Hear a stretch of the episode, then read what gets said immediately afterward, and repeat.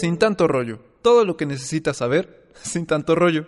Hola amigos, ¿cómo están? Este es Sin Tanto Rollo. Para los que no me conocen, yo soy Vanessa Priego. Es un gusto estar de nuevo aquí con ustedes. Yo les traigo una noticia que va a calentar sus fríos corazones, si es que los tienen fríos, y si los tienen ya calientes y vivitos, pues los va a hacer saltar de emoción. Ayer, como saben, fue el Día de los Abuelos para festejar a los abuelitos, esas personas que te consienten, que te regañan, que te dan dinero cuando tus papás no se dan cuenta para que te lo gastes en pura tontera. Ayer la tienda más conocida aquí en México para los posers, para los hipsters, para todo lo que se les ocurra, eh, dio la noticia en un comunicado que van a tener una tienda totalmente atendida por adultos mayores, lo cual causó mucha emoción, alegría y furor en redes sociales y en medios de comunicación tradicionales, no tradicionales. Es más, el de forma hasta va a sacar algo, se los aseguro. Entonces, ¿de qué se trata esta noticia? Les voy a dar un poquito de contexto para que veamos de dónde salió este modelo piloto de negocio hecho exclusivamente por Starbucks y especialmente para Starbucks.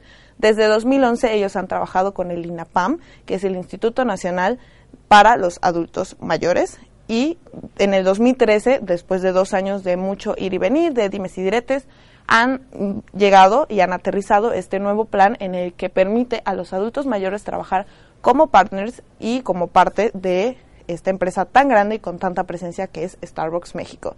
Su director aquí en México ha hablado de que tienen nada más en nuestro país 7000 partners o colaboradores, como nosotros los llamamos más. Ellos les llaman partners. Tienen 7000 nada más aquí en México, de los cuales solamente 65 son adultos mayores. Con este modelo piloto que va ahora a abrir en Coyoacán, eh, se espera que este número se duplique en unos dos años o cinco años. Entonces, ¿dónde está esta tienda para que vayamos a visitarla? Está en el corporativo Coyoacán y tiene una plantilla, como les repito, totalmente de adultos mayores. Hay en la mayoría hombres, pero se espera que este modelo se pueda replicar en otras en otras sucursales. Entonces, ¿cuál es la diferencia entre un partner normal y esta nueva tienda que ha abierto Starbucks? Bueno, como principio, la tienda pues se ha hecho pensando en los adultos mayores y en las dificultades que puedan tener y para mejorar su ambiente de trabajo.